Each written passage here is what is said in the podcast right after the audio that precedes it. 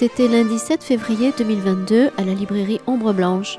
À l'occasion des manifestations autour de l'année Molière 2022, Philippe Chaumetti, maître de conférences en littérature française à l'université Toulouse-Jean Jaurès, proposait dans le cadre des classiques au détail d'Yves Pestipon une analyse du Tartuffe de Molière et plus précisément de l'acte 3, scène 3, du vers 933, L'amour qui nous attache aux beautés éternelles, au vers 1000, de l'amour sans scandale et du plaisir sans peur. Bonne écoute.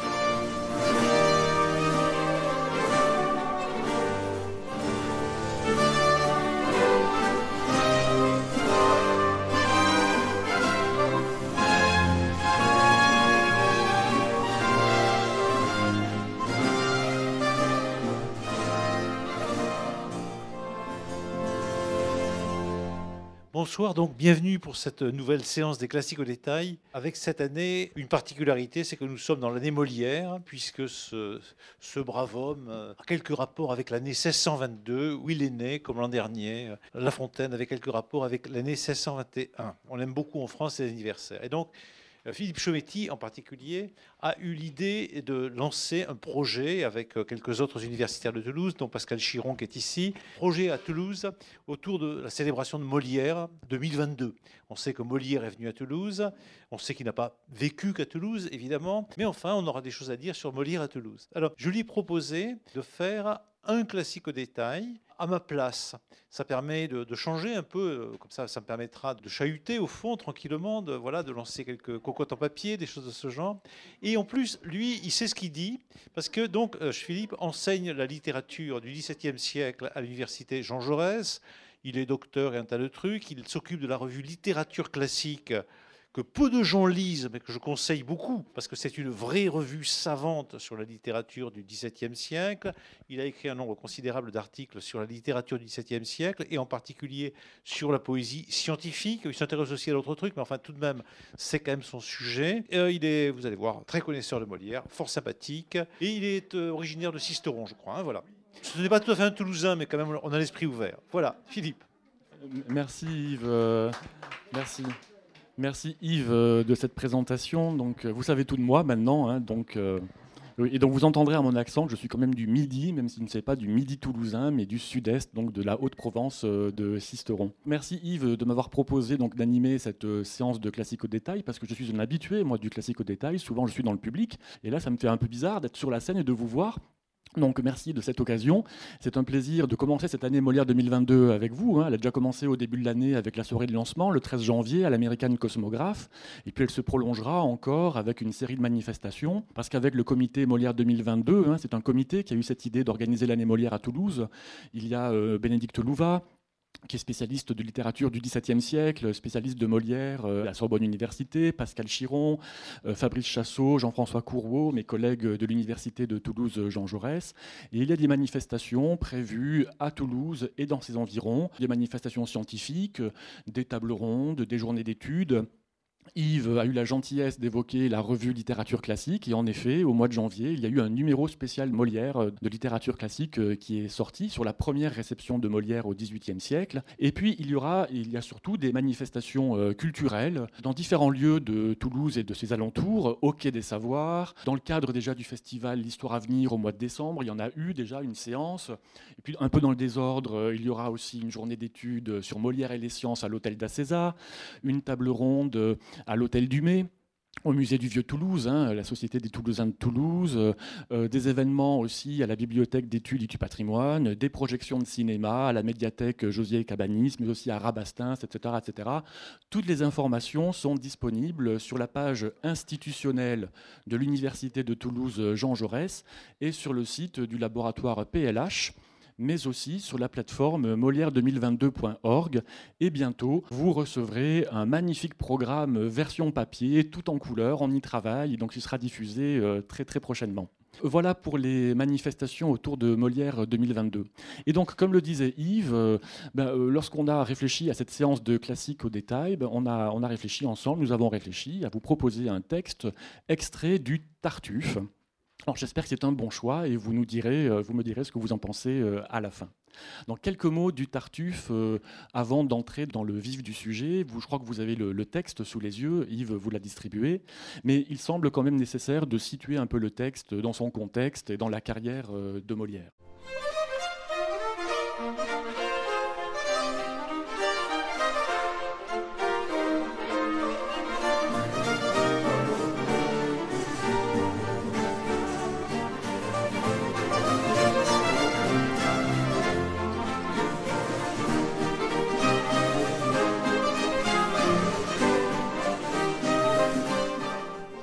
Y a une date euh, à retenir, je crois, pour commencer.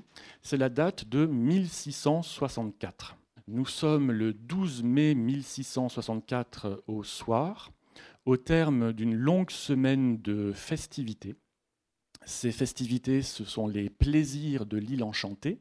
Molière et sa troupe euh, ont pris une large part à cette semaine de festivités. Ils ont donné La princesse des Lides, c'est une création. Il y a une reprise aussi, ils reprennent Les Fâcheux, ce sont donc deux comédies ballets. Et le 12 mai au soir, c'est la première de Tartuffe. Tartuffe ou L'Hypocrite, comédie en trois actes, jouée, créée donc à Versailles devant le roi Louis XIV en personne. C'est un succès. Deux jours plus tard, Louis XIV apprend à Molière qu'il ne pourra pas jouer le Tartuffe à Paris à l'occasion de représentations publiques. L'interdiction est quasiment immédiate. Deuxième date à retenir, 1669. Nous sommes le 5 février 1669. Devant une salle comble, Molière joue le Tartuffe, mais entre-temps, le Tartuffe a changé de titre. C'est Tartuffe ou l'imposteur. C'est une comédie en cinq actes. C'est un triomphe. Jamais aucune pièce de Molière ne rapportera d'aussi fortes recettes euh, à sa troupe. Et quelques temps après, la pièce sera publiée sous son titre définitif, euh, Molière euh, ou l'imposteur. Tartuffe ou l'imposteur? Tartuffe qui n'est pas joué par Molière. Hein. Je vous en dirai un mot tout à l'heure. Et donc entre ces deux dates, qu'est-ce qui s'est passé? Cinq ans, cinq longues années, cinq longues années de lutte, euh, de polémique. Euh, euh, Molière va répondre à ses ennemis. Et puis cinq ans aussi pendant lesquels Molière va remettre son ouvrage sur le métier, hein, comme dirait Boileau, c'est-à-dire qu'il va profondément modifier son texte.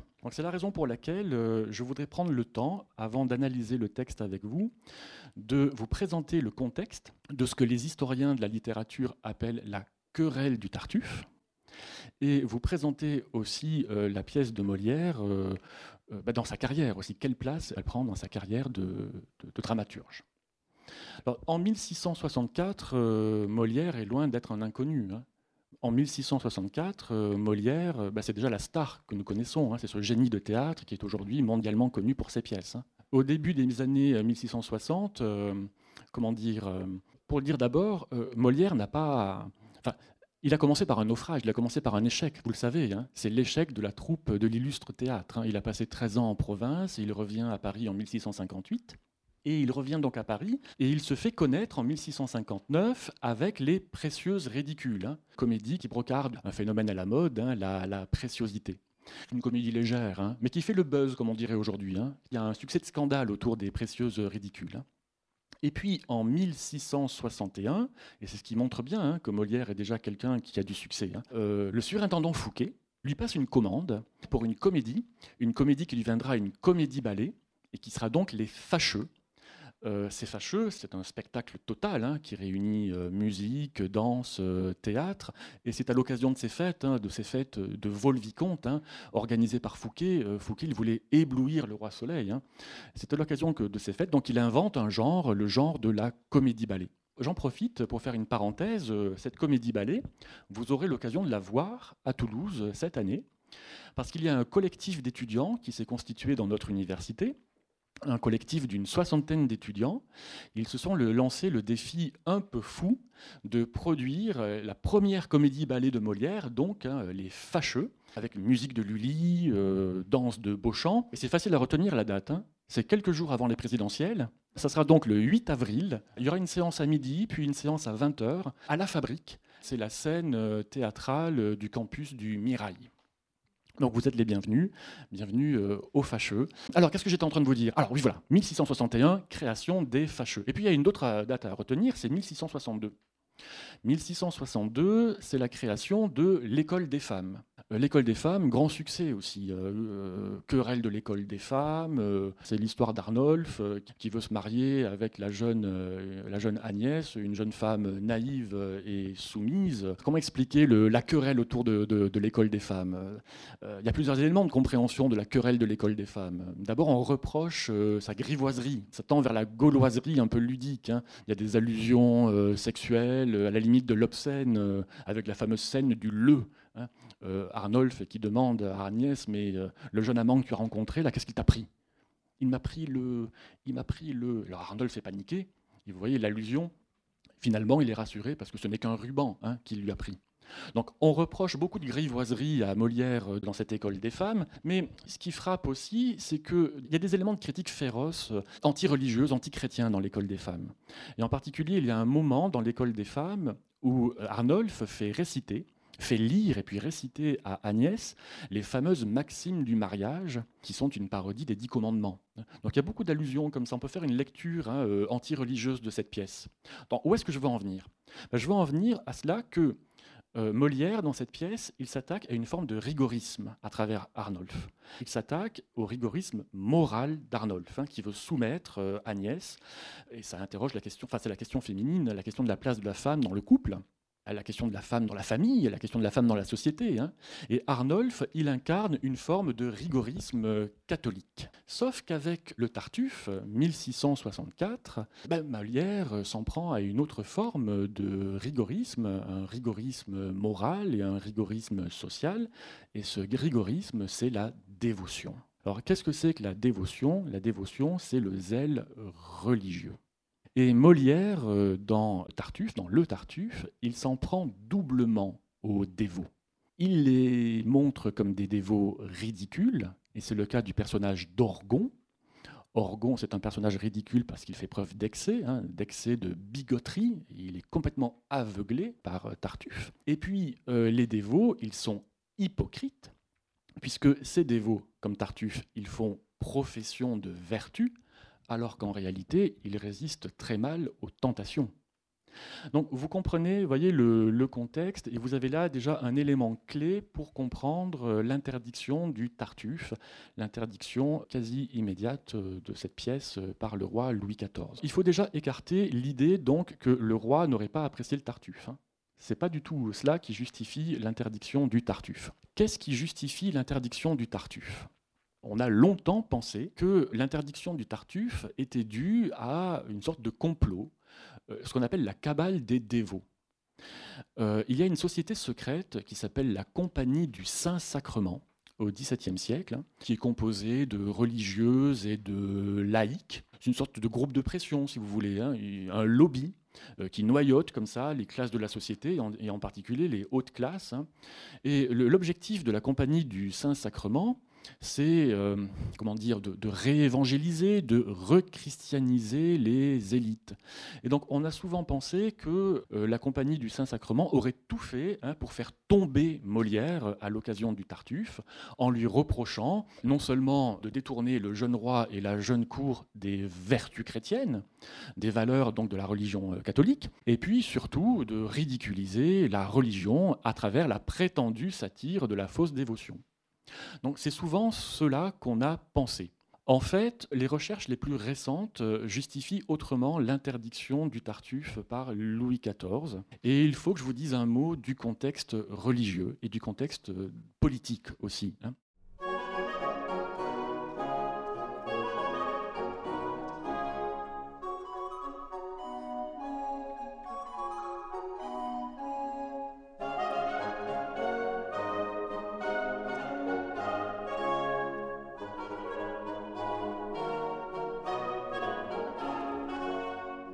Hein. Louis XIV, euh, on peut dire qu'il s'est laissé convaincre. Il s'est laissé convaincre par l'archevêque de Paris, c'est son ancien précepteur. quelle était l'argumentation de l'archevêque de Paris? L'archevêque de Paris lui faisait valoir que euh, ce jeune roi, ce roi Louis XIV, euh, ne pouvait pas prétendre être un roi très chrétien, hein, et en même temps, il ne pouvait pas prétendre être le pourfendeur des hérésies, en particulier bah, l'hérésie protestante, on pense tout de suite à celle-là, mais il y a aussi l'hérésie janséniste. Le jansénisme, qu'est-ce que c'est le jansénisme? C'est un courant rigoriste de la religion chrétienne qui est né dans le courant de la contre-réforme hein, à la suite du Concile de Trente. Et on appelle ça le jansénisme parce que les jansénistes s'inspirent euh, d'une lecture euh, des, ouvrages de Saint Augustin. Saint Augustin, c'est un père de l'Église. Et en particulier, il s'appuie sur un commentaire des ouvrages de Saint Augustin, un commentaire, l'Augustinus, que l'on doit à un certain Jansénius, évêque d'Ypres. Et Jansénius, en français Janssen, ça donne le jansénisme. Et donc voilà, ça c'est le contexte. L'archevêque de Paris fait valoir au roi Louis XIV qu'il ne peut pas euh, voilà, être le pourfendeur de l'hérésie janséniste et en même temps applaudir dans le cadre de fêtes somptueuses à Versailles, applaudir, de se comporter, applaudir une pièce comme le Tartuffe, qui fait la satire de la dévotion, et se comporter en jeune homme insouciant. Louis XIV se laisse convaincre, et c'est la raison pour laquelle euh, la pièce est interdite. Alors, Molière a beau faire, il n'arrive pas euh, à convaincre Louis XIV de revenir sur sa décision, et comme je le dis, la pièce est interdite quasi immédiatement. Hein. Nous sommes là en mai 1664, hein. contexte de création et d'interdiction de la pièce août 1664. En août 1664, il y a euh, quelque chose d'un peu...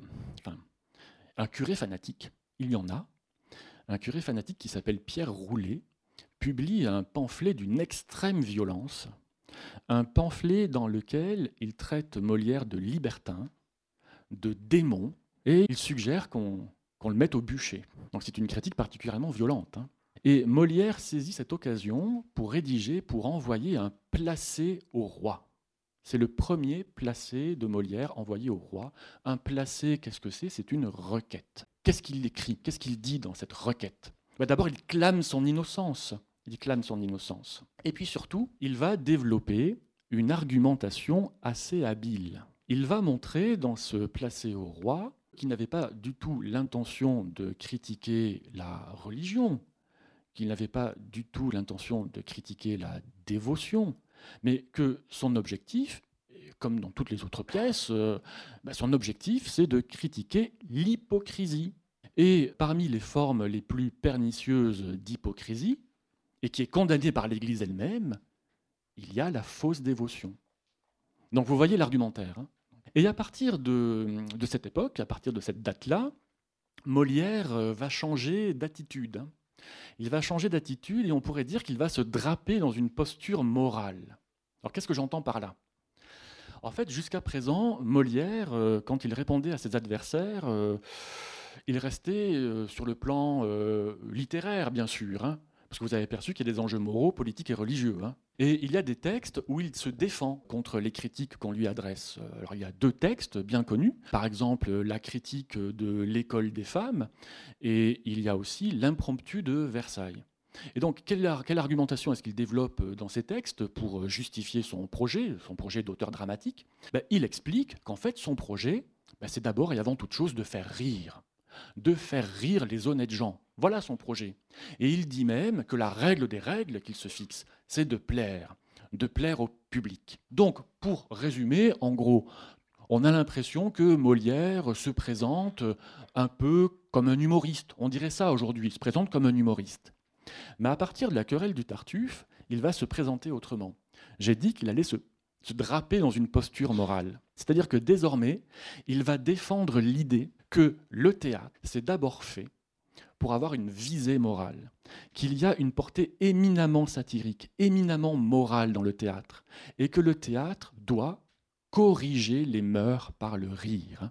Et c'est la fameuse phrase castigat ridendo mores, hein, c'est un précepte latin que l'on doit au poète néo-latin Jean Santol, peu importe, mais l'idée, l'idée, c'est que le théâtre doit pouvoir instruire euh, en divertissant.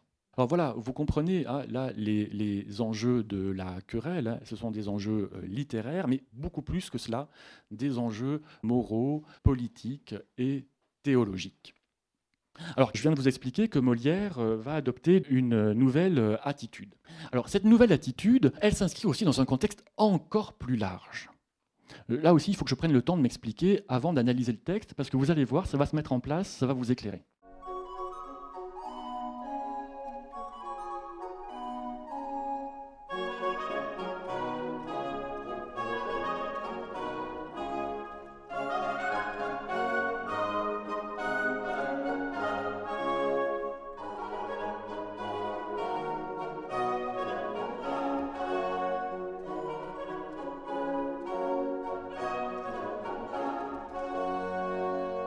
Querelle de Tartuffe, euh, elle s'inscrit dans un débat beaucoup plus large autour de la moralité du théâtre. En 1665 et en 1666, deux textes sont publiés coup sur coup. Il y a un texte, ce sont deux traités sur la comédie. Et un de ces deux textes est dû à un certain Pierre Nicole. Pierre Nicole, c'est un janséniste. Et dans son traité de la comédie, qu'est-ce qu'il explique, Pierre Nicole? Ben, Il explique tout bonnement que les dramaturges sont des empoisonneurs publics. Ils commettent des homicides spirituels. Et puis l'autre texte, qui est un traité aussi sur la comédie, on le doit au prince de Conti. Et ça, c'est franchement savoureux, parce que je ne sais pas si vous connaissez un peu le prince de Conti. Le prince de Conti, c'est l'ancien protecteur de Molière, hein, à Pézenas. Et ce prince de Conti, c'est un débauché. Hein. Il est surtout connu pour ses parties fines. Hein. C'est un libertin. Et après euh, avoir contracté la syphilis, il vire mystique, euh, il devient dévot, et donc il publie cet ouvrage, ce traité contre, de la comédie, contre la comédie, et qu'est-ce qu'il reproche en fait à la comédie? Ben, Il lui reproche de ne pas être un genre bien moral, parce que d'abord la comédie, comment dire La comédie ce n'est pas moral parce que ça fait rire à partir d'une déformation grimaçante de la réalité. On prend un plaisir presque pervers, en tout cas un plaisir un peu coupable à rire aussi hein, dans la comédie. Et puis de toute façon, le théâtre, le théâtre ce n'est pas adapté aux vertus chrétiennes. Les vertus chrétiennes, qu'est-ce que c'est les vertus chrétiennes? C'est la pénitence, c'est euh, l'humilité. Et c'est franchement pas spectaculaire. Donc voilà, il y a une sorte d'incompatibilité entre théâtre et vertus chrétiennes. Alors quelques mots maintenant sur les intentions de Molière. Parce que là, je vous ai expliqué le contexte. Qu'est-ce qu'il a voulu faire Molière euh, avec sa pièce? Alors c'est difficile de répondre à cette question parce qu'en fait, il n'y a pas qu'un seul Tartuffe. Vous le savez peut-être, il y a trois Tartuffes. Il y a la version de 1664, hein, je vous en ai parlé, comédie en trois actes. Il y a la version de 1667, et puis il y a la version de 1669. on ne sait pas grand-chose hein, de la version du 12 mai 1664 euh, euh, au soir. On ne sait pas grand-chose parce qu'on n'a pas conservé le texte. Hein on peut le deviner, on peut deviner à partir de témoignages, et puis à partir de tentatives de reconstitution. Il y a un spécialiste de littérature du XVIIe siècle, qui s'appelle Georges Forestier, qui a tenté de reconstituer hein, la première version du Tartuffe. Euh, cette version du Tartuffe, euh, d'ailleurs, je le dis en passant, c'est euh, la version en trois actes, la version de Georges Forestier, on va dire, et qui a été mise en scène par Ivo Van Hove à la Comédie Française et qui se joue encore actuellement. À quoi ça ressemble cette première version du Tartuffe? D'abord, il faut parler de Tartuffe. Tartuffe, c'est qui Tartuffe dans cette première version? Ben, Tartuffe, on peut imaginer que c'est un dévot fervent. Comment est-ce qu'il est habillé? Il a une tenue austère. Hein. Il a une profession, une profession de directeur de conscience. Ce n'est pas un religieux, hein. c'est un laïc. Mais dans son allure, il a quand même l'allure d'un ecclésiastique. Et ça, c'est important parce que le théâtre, vous le savez, c'est pas fait pour être lu, c'est fait pour être vu. Donc, quand on commentera le texte tout à l'heure, il faut, imaginer l'allure de Tartuffe. Hein. Alors comment est-ce qu'il est habillé, Tartuffe? Il a une soutane euh, noire, il a un petit collet, il a les cheveux courts et un grand chapeau. Voilà une tenue, euh, tenue austère. Et puis cette première version, si on essaie de la reconstituer à partir de la méthode de génétique théâtrale de Georges Forestier, ben on peut imaginer que en fait euh, Molière s'est inspiré de schémas euh, qui ont préexisté. Il s'est inspiré, par exemple, de romans antérieurs. Il s'est inspiré du Décaméron, de Boccace. on peut imaginer aussi qu'il s'est inspiré de scénarios de commedia dell'arte. En gros, je résume l'action. Hein c'est euh, Orgon, un dévot, qui recueille chez lui euh, un homme qui fait profession de sainteté, qui fait profession de vertu, Tartuffe. Et Tartuffe euh, tombe amoureux de la maîtresse de maison, Elmire. Il, résiste à la tentation, puis il cède, et puis bon, je raconte pas la suite de l'histoire. Hein. Voilà, ça c'est la, version de 1664 qui est donc immédiatement euh, interdite. La version de 1667, euh, vous avez compris que dans le contexte de querelle du Tartuffe, euh, Molière reprend et modifie fortement son texte. Hein. Donc la version de 1667 est assez différente. D'abord, Tartuffe ne s'appelle plus Tartuffe. Tartuffe s'appelle Panulfe. Puis il n'a pas la même apparence. Panulfe, il n'a pas la tenue austère du dévot. Panulfe il a l'habit de l'homme du monde, hein, de l'homme de qualité. Son habit est recouvert de dentelles, euh, il porte euh, une épée, il a les cheveux longs. Euh. Voyez l'allure hein c'est très différent de ce qu'est le premier Tartuffe, hein, de la version de 1664. Et puis, ce n'est pas tout à fait le même caractère. Le Panulfe de 1667, en fait, on pourrait dire que c'est un manipulateur, un fourbe, un stratège, un hypocrite de profession. Voilà. C'est l'hypocrite de profession qui, qui s'immisce, qui entre dans une famille euh, pour la ruiner. Donc vous voyez, ça, change, hein, c'est pas du tout la même pièce. Mais en même temps, vous voyez que ça adoucit la critique contre la dévotion, puisque à travers ce panulfe, on ne reconnaît pas un dévot. C'est autre chose. C'est un hypocrite de profession. C'est d'ailleurs un imposteur. Hein. C'est Tartuffe ou l'imposteur. Hein. Et dans la version de 1669, justement, euh, celle qui est représentée le 5 février 1669, c'est le titre que Molière euh, conserve.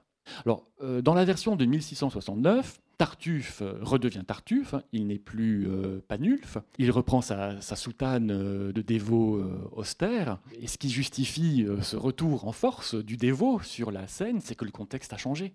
Dans les années 1668-1669, il y a ce qu'on appelle la paix de l'Église. Alors qu'est-ce que c'est que la paix de l'Église? La paix de l'Église, on appelle ça aussi la paix clémentine en référence au pape Clément IX. La paix de l'Église, ça désigne un accord conclu entre le Saint-Siège, soutenu par Louis XIV, et les jansénistes français.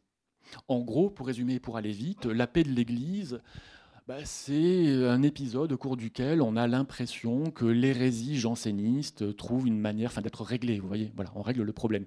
C'est-à-dire qu'à partir de 1668-1669, Louis XIV se sent les mains libres en termes de politique religieuse. Et donc il fait savoir à Molière que Tartuffe est désormais autorisé. Et c'est ce qui explique donc le retour du faux dévot sur la scène en 1669. Donc voilà pour euh, quelques mots de contexte. Je voudrais en profiter aussi pour vous dire que entre 1664, 1667 et 1669, la pièce est considérablement transformée. Et le texte que vous avez euh, vu sous les yeux, là, euh, c'est un extrait de l'édition de 1669, la seule qui soit imprimée. Hein. Alors, en quoi est-ce que la pièce est considérablement transformée? Ben D'abord parce que Orgon apparaît vraiment comme un personnage absolument aveuglé. C'est vraiment, il est victime d'une illusion, et cette illusion qui est produite par son directeur de conscience, Tartuffe.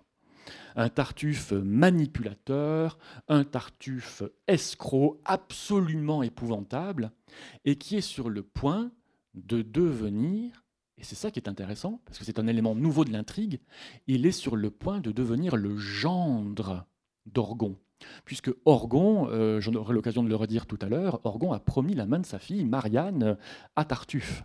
Et ça, ce n'est qu'une étape. Ce n'est qu'une étape dans, l'ascension de Tartuffe, si j'ose dire, hein, dans l'ambition dévorante de Tartuffe, puisque d'abord, il a la fille, mais ça ne lui suffit pas. Il lui faut aussi la femme d'Orgon. Il va séduire Elmire, et ça ne lui suffit pas. Il va vouloir la maison d'Orgon. C'est-à-dire que, hum, comment dire, ce personnage d'imposteur, d'escroc, va vouloir devenir le maître de maison. Il va euh, prendre la place d'Orgon, littéralement, il va, il va, complètement prendre euh, la place euh, d'Orgon. Donc vous voyez un peu le contexte et l'atmosphère dans lequel nous sommes, c'est-à-dire c'est une atmosphère de péril. Vous voyez le péril. Là, scène 3, acte 3, il y a un péril, il y a un double péril. Le péril, c'est que l'honneur d'Orgon est en péril, et en même temps, c'est la vertu d'Elmire qui est en péril.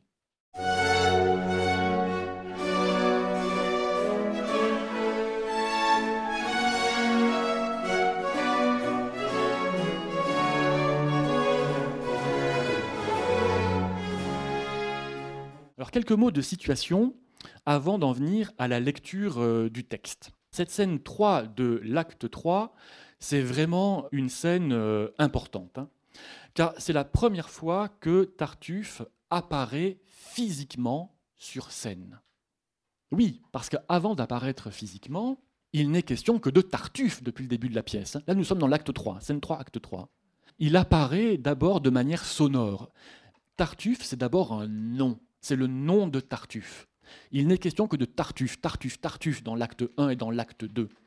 Tartuffe, Uf, Tartuffe, Tartuffe, Tartuffe, Panulf, Panulf, hein, version de 1667. On pense aussi à Montufar. Montufar, c'est un personnage d'hypocrite euh, dans une nouvelle de Scarron, première moitié du XVIIe siècle. Euh, Montufar, Onufre, Onufre, c'est un personnage d'hypocrite chez La Bruyère, là qui est postérieur à Molière.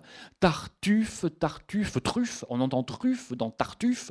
Tartuffe, Truffe, Truffé parce que truffer en ancien français, ça veut dire frauder, tromper, abuser. Et pour un public averti, le nom de Tartuffe sonne déjà comme le nom de l'imposture. Hein, voilà.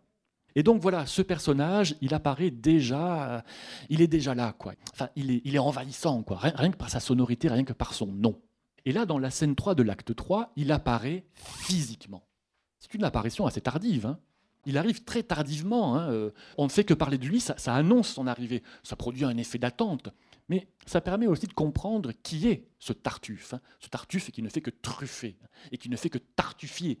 Hein. Tartufferie, ça devient un verbe, il tartuffie les autres. Alors, euh, justement, comment est-ce qu'on parle de Tartuffe? Beaucoup de personnages disent du mal de Tartuffe. Tous les personnages disent du mal de lui. Tous, sauf deux. Orgon, Orgon, évidemment il ne se préoccupe que de Tartuffe. Vous vous souvenez peut-être, je ne sais pas si vous l'avez vu ou si vous l'avez lu, quand euh, Dorine, la servante, vient expliquer à Orgon que Elmire est malade, euh, la première réaction d'Orgon, c'est de lui dire Et Tartuffe? Alors on lui explique qu'elle est malade, que ça ne va pas, et, Tartuffe? Et ça, comique de répétition, le fameux Et Tartuffe. Et donc il y a Orgon qui ne se préoccupe que de Tartuffe, et puis il y a aussi Madame Pernelle, la mère d'Orgon, hein, qui apparaît euh, dès, la scène 1 de l'acte 1, qui dit beaucoup de bien de Tartuffe. Madame Pernelle, c'est vraiment la vieille femme acariâtre qui dit ces quatre vérités à tout le monde, c'est la dévote. Alors, la puissance comique de Madame Pernelle, c'est que c'est un rôle travesti, Madame Pernelle, c'est joué par un homme, hein. donc avec une carrure, ça donne une forme, une forme de femme dominatrice et autoritaire, donc la puissance comique du travestissement. Hein. Donc, Madame Pernelle et Orgon ne cessent pas de, faire des, éloges, de faire des louanges envers euh, Tartuffe. Alors il faut rappeler, je crois l'avoir déjà dit, qu'Orgon euh, s'est tellement entiché de son ami, de son ami euh, directeur de conscience, ils sont très amis, tous les deux très très amis, hein. au point d'ailleurs que dans les années 70-80, Roger Planchon est suggéré dans une mise en scène une relation homo-érotique, homosexuelle entre Orgon et Tartuffe. Hein. Il voudrait intégrer son ami définitivement dans sa famille. Il veut l'intégrer officiellement dans sa famille, il veut en faire son gendre. Il donne la main de sa fille Marianne euh, à Tartuffe. Vous imaginez, Marianne n'est pas du tout contente, elle n'a pas du tout envie, elle est complètement désespérée. Marianne, elle est amoureuse de Valère, hein, amoureuse de Valère. Donc, euh, vous voyez le péril, c'est que en plus Orgon veut marier sa fille à Tartuffe le soir même. Donc non seulement il y a un péril, mais en plus c'est resserré dans le temps. Alors autre chose encore, euh, et c'est là, c'est là qu'on en arrive enfin au personnage d'Elmire, Elmire, euh, c'est la belle-mère euh, de Marianne. Parce que, en fait, euh, je le dis en passant, la mère de Marianne est décédée. Hein. Elmire, c'est la seconde femme d'Orgon.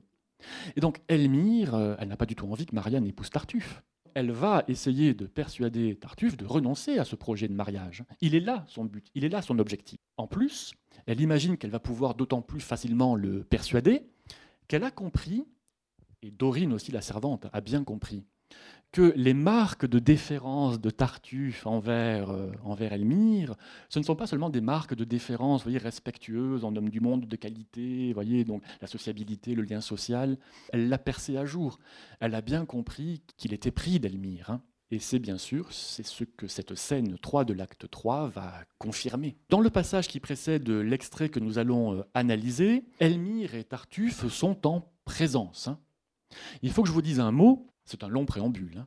C'est un long préambule, mais quand même, il faut que je vous explique ce qui s'est passé avant, parce que peut-être que vous n'avez pas lu la pièce, peut-être que vous ne l'avez pas vue. Donc, si, ah bah tant mieux. Bon, bah, alors je vais quand même rappeler. Je vais quand même rappeler pour rafraîchir la mémoire. Scène 3 de l'acte 3, euh, ça commence pas au vers 933. Il y a quelque chose avant, avant le vers 933. Qu'est-ce qui se passe entre eux? Il y a une tension, une tension éminemment dramatique. Hein. Parce que vous avez compris que les deux personnages ont deux buts différents. Hein. Elmire, son but, c'est de dissuader Tartuffe de se marier avec Marianne. Et le but de Tartuffe, il veut saisir cette occasion. C'est la première fois qu'ils sont en tête à tête. C'est la première fois qu'ils sont seuls ensemble. Ben, il trouve là la belle occasion pour lui faire des avances. C'est ça son but. Son but, c'est de lui faire une déclaration. Une déclaration d'amour. Donc tension, tension. Et puis, au moment où commence l'extrait, là, au vers 933, Elmire a bien compris que ce dévot est très attiré par elle, et donc elle lui oppose des arguments. Et donc elle remet sans cesse sur la table le sujet du mariage, et sans cesse elle revient, et lui, qu'est-ce qu'il fait? Ben, Il botte en touche à chaque fois, il botte en touche, et à chaque fois, ben, il détourne la conversation pour lui faire des avances. Des avances avec des propos, mais franchement déplacés. Hein. Et ces propos déplacés, en plus, s'associent à des gestes déplacés. Et c'est pour ça qu'il faut que je vous en parle avant de lire l'extrait, scène 3, acte 3. Il lui touche la main, il lui serre le doigt, il met sa main sur le genou, il palpe l'étoffe. Elmire prend sa chaise et se recule. Il prend sa chaise, lui, il se rapproche d'elle. Et nous en sommes là, donc, scène 3 de l'acte 3. Voilà la relation entre Elmire et Tartuffe. Il est temps de lire le texte à voix haute, ça vous dit? Oui, on va le lire ensemble. J'aimerais bien qu'il y ait une Elmire dans le public qui vienne me rejoindre. Je vais lire le texte avec vous. Pascal Chiron, vous voulez bien? Vous voulez bien, Pascal?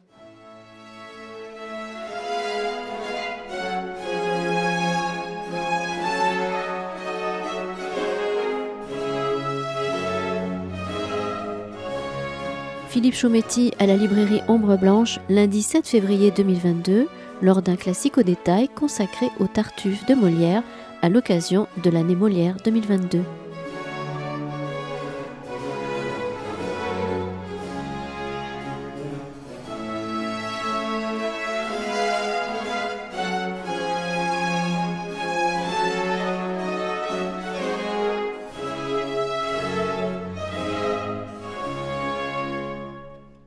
L'amour qui nous attache aux beautés éternelles n'étouffe pas en nous l'amour des temporels.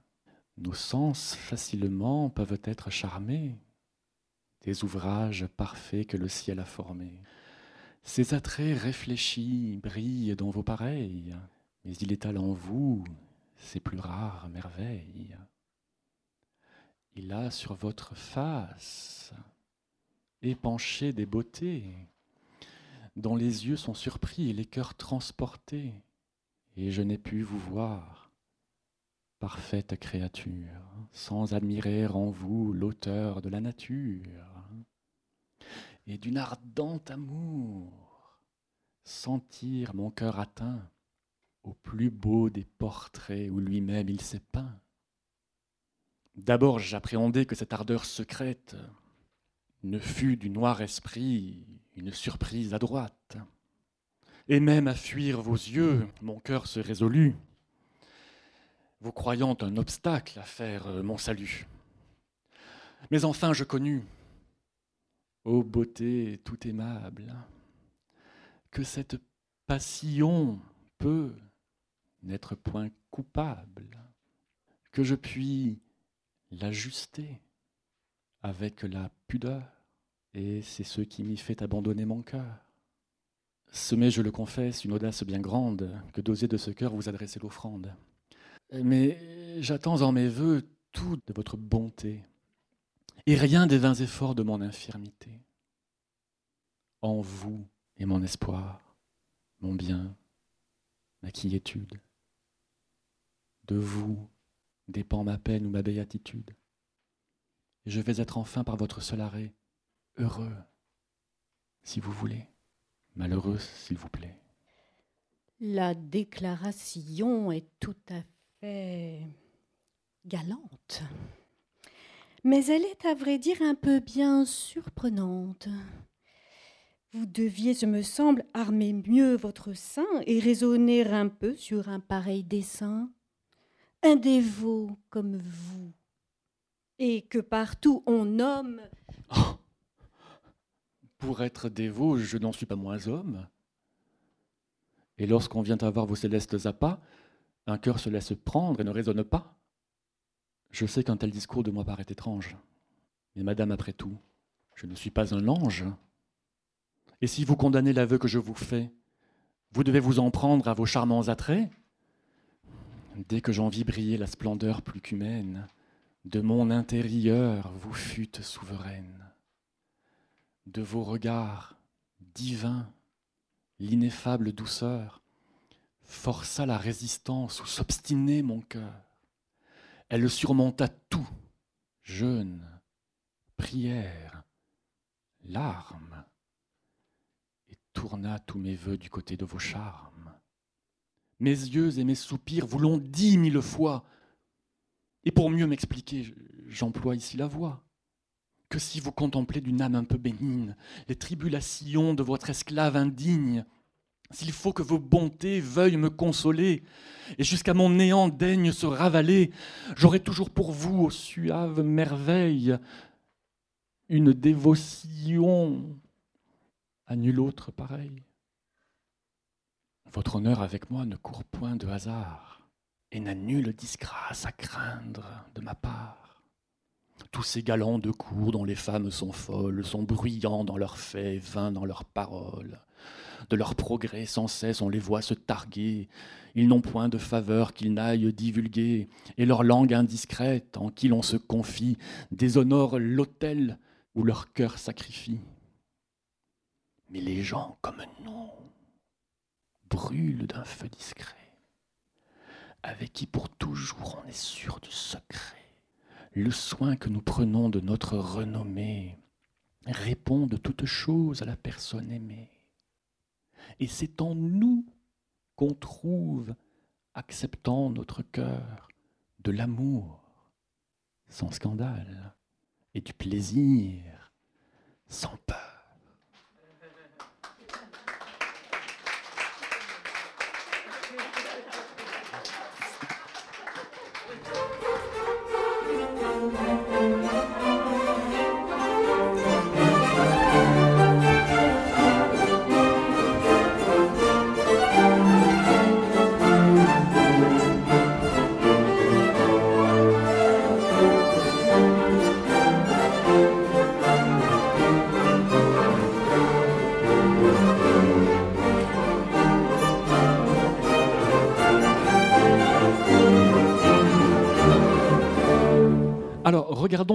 Le texte, euh, si vous le voulez bien. Ce texte, euh, on pourrait le diviser, euh, bon, on va dire, allez, grosso modo, il y a deux tirades, voilà, ça saute aux yeux, deux tirades de Tartuffe, donc on va voilà, suivre la pente du texte, on va expliquer, analyser la première tirade, et puis tout simplement la, la réplique de Delmire, et puis la seconde tirade de Tartuffe. Donc vous avez bien compris la tension, hein, la tension entre Elmire et Tartuffe dans les premiers vers de la tirade de, Tartuffe, je vais relire les deux premiers vers. L'amour qui nous attache aux beautés éternelles n'étouffe pas en nous l'amour des temporels. on va, s'attarder un petit peu sur ces deux premiers vers. Là, en fait, Tartuffe prend de front un argument que lui a opposé euh, Elmire. Elmire, euh, juste avant euh, l'extrait, lui explique qu'un dévot comme lui, quand même, il ne saurait se laisser euh, aller à des appétits sensuels, hein, de se laisser déborder par ses pulsions, sans se renier. Nourrir des penchants, appétit sexuel, appétit sensuel, euh, nourrir des penchants pour les biens matériels, quels qu'ils soient, pour les biens terrestres. Quand on est un dévot, c'est se renier. Et donc, il prend de front cet argument. Et là, dans ces deux premiers vers et dans les vers qui suivent, qu'est-ce qu'il dit, en gros? Eh bien qu'il assume ce reniement il assume ce reniement. Il y a plus forte raison parce qu'il n'y a pas de reniement. Ce n'est pas se renier pour un dévot comme lui de nourrir des penchants pour les biens d'ici-bas. Alors regardons de plus près le détail de sa démonstration. Dans les deux premiers vers, vers 933, vers 934, Tartuffe, vous le voyez, commence par évoquer la coexistence en lui de deux amours. L'un pour les beautés éternelles, hein, c'est-à-dire euh, Dieu, l'amour pour Dieu, et puis l'autre euh, pour les temporels, pour les biens matériels. C'est assez déconcertant de la part de quelqu'un qui se présente comme un dévot. Quand bien même euh, ce dévot conserverait effectivement un instinct charnel pour les plaisirs terrestres. Après tout, pourquoi pas? Quand on est dévot, on a des appétits terrestres, mais on les mortifie. Ben, en fait, ce qui est déconcertant, c'est qu'il met les beautés spirituelles, les beautés éternelles et les beautés matérielles sur le même plan. Et c'est ça qui est déconcertant. Il met sur le même plan bonheur terrestre et bonheur spirituel. Et comment s'y prend-il? Le premier mot du vers, c'est le mot amour. Premier mot de la tirade, l'amour. Et le mot qui suit, dans le vers qui suit, l'amour des temporels. Amour, amour. C'est-à-dire qu'il emploie le même mot, amour, dans les deux cas. Et en plus, Molière fait rimer beautés éternelles et beauté temporelle. C'est ce qui montre bien hein, que le personnage met cela sur le même plan, alors qu'il devrait y avoir une hiérarchie, puisque c'est un dévot. Cette simple phrase hein, qui court sur deux vers suffit déjà à nous éclairer sur l'ambivalence du personnage. C'est un personnage ambivalent, Tartuffe. Il prend le masque de la dévotion, mais il ne parvient pas à réprimer sa sensualité. Hein. C'est un peu le retour du refoulé. Hein. Il est rattrapé par ses bas instincts. Et puis il tente de séduire Elmire, mais il ne parvient pas à réprimer ses habitudes de dévot. Et c'est cela qui est frappant, dès les premiers vers. C'est que pour faire des avances à Elmire, pour lui faire une déclaration, il emploie des termes religieux à l'intérieur de sa déclaration d'amour. Autre chose encore, dans ces deux premiers vers, peut-être que vous l'avez vu, Tartuffe se réfère au platonisme, au platonisme le plus pur, et en particulier au platonisme du banquet. Vous vous souvenez, dans le banquet, Platon montre comment on peut passer du désir des beaux corps à l'amour des belles âmes, et de l'amour des belles âmes à la contemplation de la beauté en soi, et de la contemplation de la beauté en soi à la contemplation des idées. Il y a un mouvement ascensionnel comme ça, hein, du sensible vers l'intelligible, hein, pour reprendre les mots de la philosophie, hein, des termes de, de jargon. On remarque que Tartuffe, au ciel, ne voit pas les idées éternelles de Platon. Qu'est-ce qu'il voit au ciel? Il voit les beautés éternelles. Ce n'est pas la même chose. La différence traduit déjà un glissement. Tartuffe n'invoque pas les idéales structures du monde intelligible, hein, pour parler comme Platon. Il n'en parle que sous le rapport des sens et des apparences du monde sensible. C'est-à-dire que là, d'emblée, Tartuffe se place non sur le plan de, pardon pour le mot, sur le plan de l'ontologie divine. Hein. Il n'est pas question ici de vérités éternelles ou d'être éternel, d'ontologie de Dieu. Vous voyez on s'attendrait à cela de la part d'un dévot, des propos un peu plus théologiques ou en tout cas plus métaphysiques, plus philosophiques. Ce qui l'intéresse, ce sont les beautés éternelles, c'est-à-dire qu'il se place moins sur le plan de l'ontologie que sur le plan de l'esthétique. Ce qui l'intéresse, c'est le sensible, beaucoup plus que l'intelligible. Et quand il évoque l'intelligible, c'est toujours sous le rapport du sensible. Alors l'équivalence qu'il propose va si loin qu'il évoque dans les deux vers suivants, nos sens facilement peuvent être charmés des ouvrages parfaits que le ciel a formés.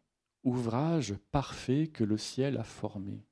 Qu'est-ce que ça veut dire? Les ouvrages parfaits. Bon, la création, si vous voulez, hein, les choses créées par Dieu. Mais en même temps, parce que vous connaissez la pièce, puis vous connaissez l'intention, le but, hein, le but de Tartuffe. Qu'est-ce que c'est qu'un ouvrage parfait que le ciel a formé? Puis on le voit un peu plus loin, plus bas, hein, au vers 941, euh, hein, parfaite créature. On a l'impression, là, ça saute aux yeux, on a l'impression que Tartuffe s'exprime par circonlocution. C'est une sorte de périphrase. Hein.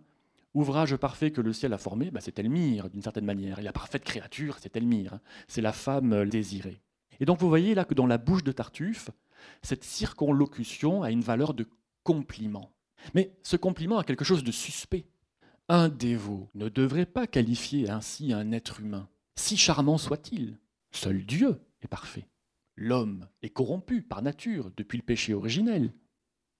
Et puis de toute façon, parler des femmes comme des ouvrages du ciel. en apparence, la formule garantit la moralité du propos. Mais quand on dit d'une femme, ou indirectement, que c'est une parfaite créature, c'est l'ouvrage parfait du ciel, bon ben en gros, de manière assez crue, même si c'est indirect, qu'est-ce qu'il est en train de dire? Ben C'est que c'est la femme de ses rêves, voilà, c'est l'objet de son désir. Tout cela est dit en termes galants, si vous voulez, j'en dirai un mot, mais très mystique, très religieux, n'est-ce pas?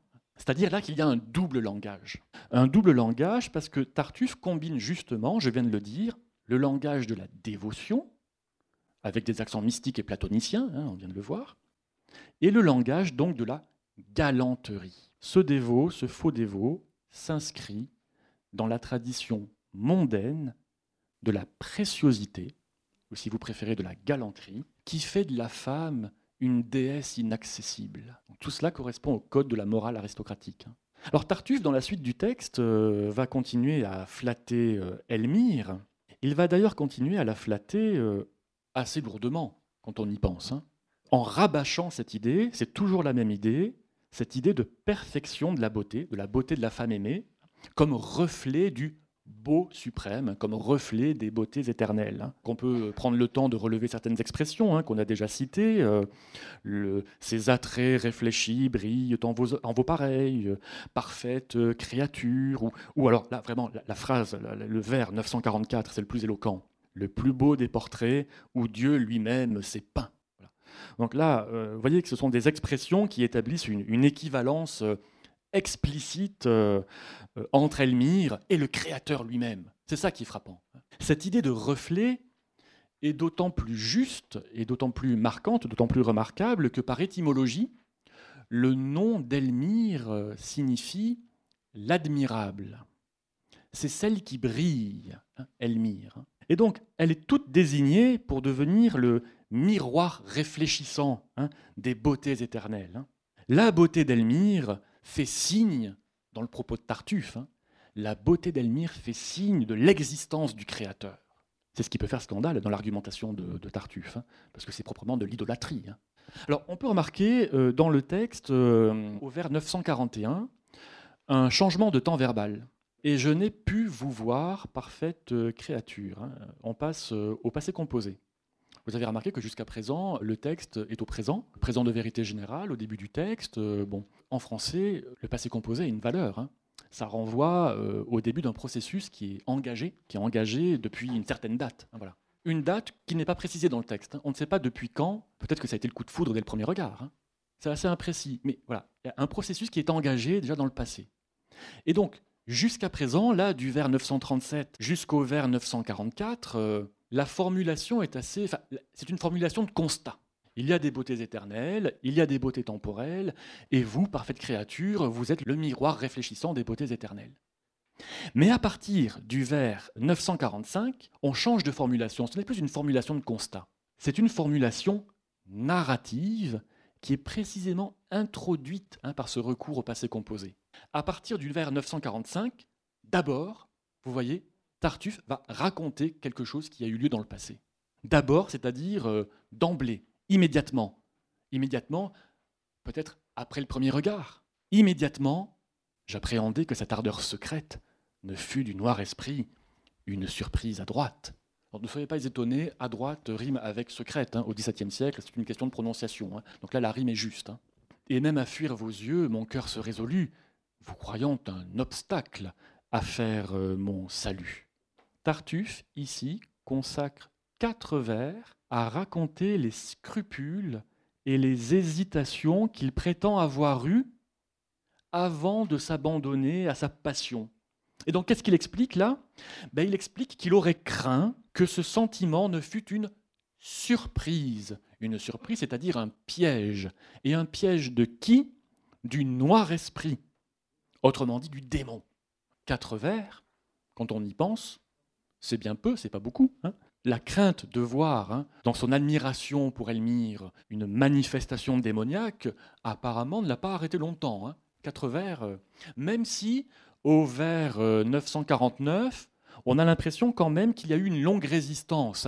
Mais enfin, mais enfin, l'enfin, mais enfin, je connus, je connus. Finalement, je connus, c'est-à-dire, je me rendis compte, je pris conscience. Tartuffe déclare tout bonnement qu'il s'est rendu compte, après avoir résisté, résisté, résisté, il prend conscience qu'il peut Elmire sans commettre de péché. C'est une révélation. C'est quasiment une illumination. Mais enfin, je connus aux beautés tout aimables que cette passion peut n'être point coupable, que je puis l'ajuster avec la pudeur, et c'est ce qui m'y fait abandonner mon cœur. Il est donc possible, selon Tartuffe, de concilier ce désir d'adultère, parce qu'il faut le dire directement, il faut dire le mot, c'est de, ça qu'il s'agit, d'un adultère. Hein. Il est possible donc de concilier ce désir d'adultère avec la plus austère pudeur. Comment concilier le vice et la vertu? Eh bien, il y a une méthode. Tartuffe ne le dit pas, mais on la devine. On comprend la méthode. Il y a un mot clé qui nous permet de comprendre ce que c'est que cette méthode. C'est le mot ajuster au vers 951. Ajustement, vous pourriez le un synonyme arrangement, accommodement. Vous pourriez dire ça. Voilà. Il y a un moyen d'ajuster, d'arranger le vice et la vertu. Hein. La passion coupable avec l'austère pudeur. Et qu'est-ce que c'est que cette méthode? Cette méthode qui rend possible de cocufier Orgon sans commettre de péché. Qu'est-ce que c'est que cette méthode? Ben, Cette méthode, c'est la euh, direction d'intention. Qu'est-ce que c'est que la direction d'intention? C'est une pratique théologique, des jésuites en particulier, qui consiste à justifier un péché en disant que ce péché est commis pour une bonne intention. Et donc ça autorise le, péché. Ça ne l'annule pas, mais Enfin, si, ça l'annule d'une certaine manière. Mais si, ça l'annule, puisque c'est l'intention. C'est l'intention qui compte. C'est l'intention qui compte. Il est donc possible de commettre l'adultère. Pourquoi? L'adultère d'Elmire, celle consent à l'accomplir avec Tartuffe. La question, c'est de rendre Orgon cocu, hein, il faut le dire là aussi, il faut être direct. Bon. Ben, l'adultère part d'une bonne intention, puisqu'il s'agit à travers Elmire, qui est une œuvre parfaite, hein, d'une parfaite créature, hein, de louer la création divine, de célébrer le Créateur. Admirer Elmire, c'est admirer Dieu lui-même. Alors on peut cocufier Orgon. Voilà comment on justifie le péché. Hein. La fin de la tirade, euh, c'est une véritable profession de foi que fait euh, Tartuffe euh, envers Elmire. Hein. Tartuffe déclare sa foi en Elmire, dont il fait l'arbitre souverain, le juge, vous voyez le texte, hein, le juge de sa peine ou de sa béatitude, hein, de son bonheur. Or là aussi, franchement, hein, vous avez vu l'interférence entre le discours euh, religieux et le discours euh, galant. C'est-à-dire que Dieu, qui est l'arbitre euh, souverain de la vie et de la mort, hein, c'est l'arbitre du ciel et de la terre, et eh bien de même que Dieu est l'arbitre souverain, de même Elmire est l'arbitre souverain du bonheur et du malheur. Alors vous voyez, ce discours connoté religieusement, il consiste à présenter l'amant, Tartuffe, hein, comme entièrement soumis aux volontés de la dame, de la dulcinée. Et ce n'est pas sans rappeler le courant précieux hein, lié au mouvement de la préciosité, en vogue au milieu du XVIIe siècle. Je vous en ai dit un mot tout à l'heure. Hein, en 1659, la préciosité ridicule, brocardée par Molière. Et donc de telles déclarations sont en tout cas à mille lieues de ce que devraient être les sentiments d'un dévot authentique. Hein. Donc dans toute cette tirade, le lexique galant de l'amour et des sentiments sature la tirade. La, tirade est saturée de, lexique galant. Alors euh, on pourrait s'amuser à relever rapidement. Hein. Euh, j'ai relevé cœur transporté, ardeur secrète. Euh, ardent amour, hein, donc tout ça, ça relève du lexique galant de, l'amour, et puis ça s'articule au lexique de la religion. Ciel, euh, auteur de la nature, euh, euh, salut, salut, et puis béatitude aussi, béatitude. Hein. Ils sont constamment rapprochés. Ils entrent même en interférence. Hein. Les mots sont constamment utilisés à double sens puisqu'on peut prendre le mot béatitude euh, tantôt dans ses connotations divines, tantôt dans ses connotations humaines, et j'allais dire même euh, béatitude, béa, euh, érotique, hein, sensuelle en tout cas. Vous voyez la confusion hein, des deux domaines. Alors ce n'est pas qu'une question de lexique, c'est aussi une question de structure argumentative. En fait, là, la tirade de Tartuffe est extrêmement bien organisée, extrêmement bien composée, et elle obéit à une logique toute rhétorique. Je voudrais prendre le temps de, révéler, de déconstruire cette structure euh, rhétorique de la tirade de Tartuffe. Dans les quatre premiers vers, vous l'avez vu, il s'agit de généralités. Hein. Ce sont des généralités. Vous avez vu l'emploi du nous, l'emploi du présent de l'indicatif. C'est un constat général. quoi. Les hommes, en général, peuvent être séduits à la fois par ce qui est spirituel et par ce qui est matériel. Voilà, c'est le postulat. C'est un postulat, c'est une vérité générale, c'est l'argument initial. Bon. Il est donc possible d'aimer les deux à la fois. Il devient légitime d'aimer Elmire. Voilà, c'est ça. Hein. Et pourquoi est-ce qu'il est légitime d'aimer Elmire bah, Parce qu'on l'a dit, hein, elle appartient à la fois par sa beauté au divin et au terrestre. C'est l'argument initial, le point de départ. Mais à partir de là, arrive un argument corollaire. À partir du vers 937, le propos devient plus directement personnel. On passe du nous au vous. Vous l'avez vu, hein Et puis on passe du nous au je. C'est-à-dire que dans sa manière hypocrite de présenter les choses, Tartuffe montre que ce n'est pas lui qui cherche à séduire Elmire. Hein. C'est bien, bel et bien la beauté toute divine d'Elmire qui exerce un pouvoir de séduction sur lui. Voilà l'argument. Puis encore un autre argument, du vers 945 au vers 948, Tartuffe, on l'a vu, évoque la possibilité d'une tentation diabolique. C'est une manière, hein, d'un point de vue argumentatif, de montrer qu'il est conscient des dangers, qu'il est soucieux de préserver la réputation d'Elmire, et puis aussi qu'il est soucieux de, préserver la réputation d'Orgon, de préserver la, vertu d'Elmire et la réputation d'Orgon. C'est ce qu'on appelle un argument à valeur de concession. Il y a bien une logique argumentative. Hein. Et le dernier argument, qui occupe euh, les vers, euh, c'est l'avant-dernier argument, à partir du vers 949, euh, bah, c'est l'argument décisif, qui vient récuser cet argument à valeur de concession.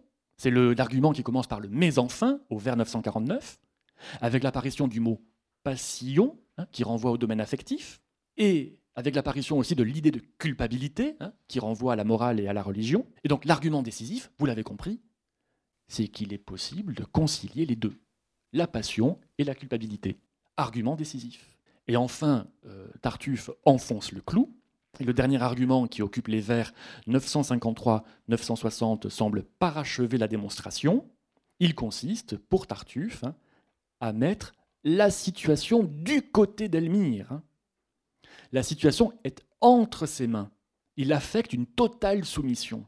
Donc là, c'est la tradition courtoise, hein, je vous l'expliquais, hein, il fait d'elle sa dame, il fait d'elle la maîtresse de son sort. Donc Elmire devient la destinataire d'une offrande.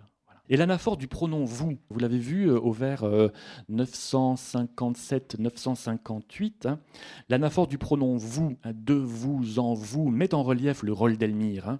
C'est sur elle que repose désormais le pouvoir d'orienter la vie de Tartuffe vers le bonheur ou vers le malheur, hein, comme on le voit bien dans, l'arrangement des mots, hein, dans le vers 960, euh, heureux, malheureux, hein, l'antithèse, et donc euh, dans les deux hémistiches, euh, avec en plus un parallélisme syntaxique, si vous voulez, s'il vous plaît.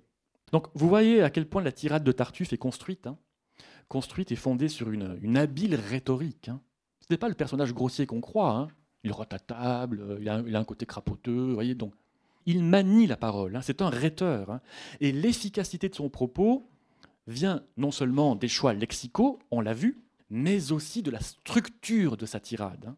L'habileté de Tartuffe consiste à établir une équivoque, il construit une équivoque entre le domaine de l'amour et le domaine de la religion, et à placer Elmire au centre de l'équivoque. En gros, il s'agit donc de démontrer, parce qu'il y a une démonstration, il s'agit de démontrer qu'en aimant Elmire, ben, c'est Dieu qui l'aime.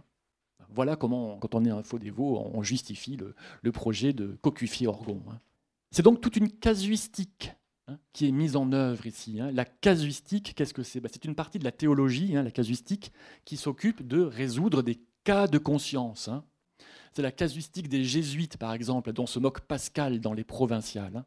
Et donc vous avez toute une casuistique, euh, euh, c'est un mode de pensée, la casuistique aussi. Et il s'agit donc, au bout du compte, pour Tartuffe, hein, pour ce casuiste, de persuader Elmire euh, bah, que ce qui est a priori un péché, bah, ce n'est pas un péché. Dangereux directeur de conscience, hein, vous me direz. Hein. Très dangereux. Et face à ce dangereux directeur de conscience, qui cherche à transformer une situation condamnable en action louable, hein, sorte de transsubstantiation quand même du vice en vertu. Hein. Donc, euh, eh bien, la réponse d'Elmire est absolument éloquente. On l'a bien entendu avec l'interprétation de Pascal Chiron. Elle reste d'une ironie de glace. Je vous renvoie au vers 961. La déclaration est tout à fait galante. Hein. Elmire, c'est une femme intelligente. Hein. C'est une femme intelligente, elle est avisée, c'est une femme pleine d'esprit, et le contenu de la pièce le montre largement. C'est un idéal de femme honnête et de femme cultivée, élégante. C'est un idéal de, de mondaine, en fait. donc là, on le voit bien dans sa réaction, elle n'est pas forcément effarouchée par Tartuffe, par le discours, vous voyez, euh, à la fois dévot et galant. Il y a une tension là, hein. il y a une passe d'armes aussi, à mots couverts parce qu'elle comprend parfaitement que le désir dévore Tartuffe. Et elle le rappelle à ses devoirs. Hein. Vous avez vu? Un dévot comme vous. Un dévot comme vous. C'est-à-dire qu'elle se comporte donc en honnête femme face à un galant. Alors qu'est-ce que c'est qu'un galant? Ah, il faut prendre le temps de l'expliquer en deux mots. Un galant au XVIIe siècle, ça peut vouloir dire un séducteur. C'est synonyme de séducteur. C'est un galant, c'est un séducteur. C'est que le terme galant est polysémique au XVIIe siècle. Le terme peut être aussi bien laudatif que péjoratif. Galant, ça signifie élégant, distingué. Mais galant, ça signifie aussi entreprenant avec les femmes. Et le mot galanterie, la galanterie, ça renvoie à un idéal, un idéal de sociabilité, un idéal de distinction sociale. Mais une galanterie, ça n'a pas le même sens. Une galanterie, c'est une liaison amoureuse. Une galanterie, ça peut être une liaison dangereuse. Hein. Et donc face à cette liaison dangereuse, Elmire joue avec le masque du dévot. Et elle lui recolle, hein, un dévot comme vous, elle lui recolle le masque hein, au visage. Sauf que paradoxalement, c'est précisément ce qui pousse Tartuffe à ôter le masque. Il se démasque avec le Ah Ah Pour être dévot, je n'en suis pas moins homme. Avec cette répétition du mot dévot, entre le vers 965 et le vers 966, qui permet justement un enchaînement des répliques et qui permet de dynamiser le dialogue. Hein. Souvent au théâtre, comme ça, il faut toujours réfléchir à la manière dont, on enchaîne les répliques. Hein. Quand on est un auteur dramatique, on enchaîne les répliques souvent avec ce, type, type, de ping-pong, hein. on emploie des mots comme ça. Alors cette première phrase euh, de la seconde tirade, sur laquelle je vais aller un petit peu plus rapidement parce que j'ai un œil sur la montre, c'est une euh, phrase euh, qui parodie un vers célèbre de Sertorius, de Corneille. Hein. Donc la note de l'édition de Bénédicte Louva, hein, dont je me sers là, euh, à la page 98, euh, indique bien hein, que c'est une parodie d'un vers de Corneille tiré de Sertorius. Ah, pour être romain, je n'en suis pas moins homme. Et ça donne le ton. Ça donne le ton. Bon, ton de la parodie, parce qu'on a envie de dire quand même que c'est une parodie de scène de séduction. Mais surtout, parce qu'avec ce Ah, pour être dévot, je n'en suis pas moins homme, Tartuffe surenchérit sur la première tirade. Et à partir de ce vers, hein, à partir du vers 966, eh bien Tartuffe va modifier le cours de son argumentation. Désormais, Tartuffe abandonne les allusions au platonisme, voyez, les beautés éternelles. Il abandonne, euh, pas tout à fait, on va voir tout à l'heure, l'amour honnête euh, des galants. Qu'est-ce qu'il fait? Ben, Le propos devient beaucoup plus direct. Dans la seconde euh, tirade, le propos est vraiment direct, de plus en plus direct, jusqu'au mot ultime qu'on trouve au vers 1000 à la fin du texte, le mot plaisir. Tout ce mot hein, qu'il semble avoir retenu, retenu, retenu, et qui, ah, explose, c'est le, plaisir. Et donc la formulation, quand même, déjà, dès, le vers 966, euh, la formulation euh, sous-entend quand même assez clairement que Tartuffe est finalement beaucoup plus homme que dévot. Hein. C'est-à-dire qu'il admet, et c'est assez explicite, hein, que les plaisirs terrestres l'attirent beaucoup plus que les beautés éternelles. Et au vers 970, ça saute à l'oreille. Hein. Mais madame, après tout, je ne suis pas un ange. Voilà un bel exemple d'euphémisme, euphémisme d'atténuation. Quand on dit euh, je ne suis pas un ange, c'est une manière euh, finalement euh, plus ou moins direct d'avouer qu'on a des envies sexuelles. Donc pour un dévot, c'est assez déconcertant. Alors la flatterie continue. Tartuffe euh, ne renonce pas euh, à, parce qu'il a compris quand même qu'Elmire résiste, hein. il ne renonce pas euh, à obtenir les faveurs hein, d'Elmire. Hein. Et donc il espère obtenir ses faveurs à force de compliments. Et comme précédemment, comme dans la première tirade, il en rajoute. Et pour en rajouter, il rajuste le masque de la dévotion. Il continue à idolâtrer la jeune femme en usant d'un vocabulaire de nature religieuse. Alors pour aller vite, euh, vos célestes appâts, la splendeur plus qu'humaine, vos regards divins, ô suave merveille, jusqu'à l'emploi du mot dévotion au vers 986. Dévotion à nul autre pareil. Le mot dévotion quand même. Quel double sens, quel double langage. Hein. Ce mot dévotion, il dévoile la beauté sensuelle d'Elmire, hein, et en même temps, il voile, sous le vocable religieux, l'excitation des sens de Tartuffe. Hein. Vous voyez la saturation de métaphores dévotes hein, qui porte vraiment là, euh, la tirade de, Tartuffe euh, à son comble, un comble de sacrilège, mais un comble aussi de bouffonnerie. Alors comment s'articule l'argumentation? Je résume, je récapitule jusqu'à présent. Premier argument, ce sont les trois premiers vers de la seconde tirade. Bon, en gros, on peut résumer Elmire, je ne suis pas que pur esprit, je suis de chair. premier argument. Deuxième argument, du vers 969 euh, jusqu'au vers 987. Euh, Vos charmes m'excitent, mais c'est pas ma faute. À qui la faute? C'est votre faute. Deuxième argument. Et à partir du vers 987 apparaît un troisième argument. Alors celui-là, ça c'est l'argument, l'argument massu. Avec un directeur de conscience, nulle indiscrétion n'est à craindre. Votre mari ne saura jamais rien. Comble de l'hypocrisie. Hein. Cette dernière partie de la tirade consiste à rassurer Elmire hein, sur la discrétion dont Tartuffe euh, saurait faire preuve si elle consentait à lui accorder ses faveurs. Hein. On peut être sûr du secret avec un dévot. Alors non seulement nous prendrons du plaisir, le mot ultime qu'il lâche crûment, hein, mais nous le ferons sans peur. Au fond, quel est l'argument que développe Tartuffe là? Ben, C'est l'argument du secret bien gardé. C'est ça qui compte. Ça sera un secret. Et donc, quel est le principal obstacle à l'adultère au bout du compte? Ben, C'est la conformité sociale, c'est la peur du scandale. Mais à partir du moment où tout cela reste secret, on peut. Cela lève un scrupule. Et voyez la structure argumentative. Il s'agit de lever tous les scrupules et d'entraîner Elmire sur la pente de l'adultère. Voilà comment se comporte notre directeur de conscience. Hein. Alors quelques mots pour conclure. Hein. On a là quand même une belle leçon de séduction hein, donnée par Molière.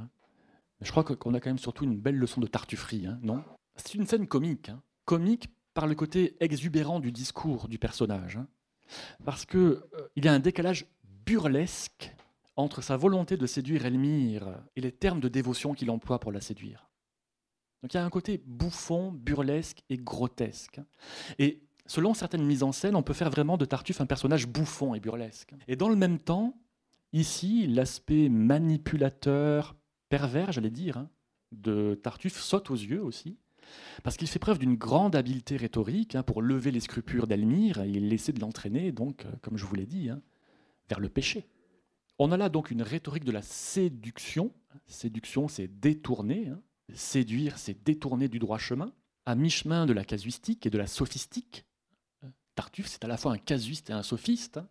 casuistique jésuite et sophistique amoureuse. Hein. Et cela correspond bien à l'image de fourbe manipulateur que renvoie Tartuffe. Hein. Il y a quelque chose d'un libertin déguisé chez Tartuffe. Parce que, je ne sais pas si vous vous souvenez, mais à la fin de Don Juan, dans le cinquième acte, Don Juan, le libertin par excellence, euh, devient dévot. Enfin, il feint la dévotion. C'est-à-dire que là, ce qui se joue, d'une certaine manière, c'est que notre Tartuffe a quelque chose d'un Don Juan, mais d'un Don Juan raté. Parce que ça ne marche pas avec Elmire. Et Elmire, ce n'est pas Elvire, hein, la femme délaissée de Don Juan. Voilà donc euh, comment on dénonce l'hypocrisie, comment on dénonce la fausse dévotion, comment euh, le théâtre euh, prend une valeur éminemment satirique et éminemment morale. Là, je vous remercie. Merci beaucoup.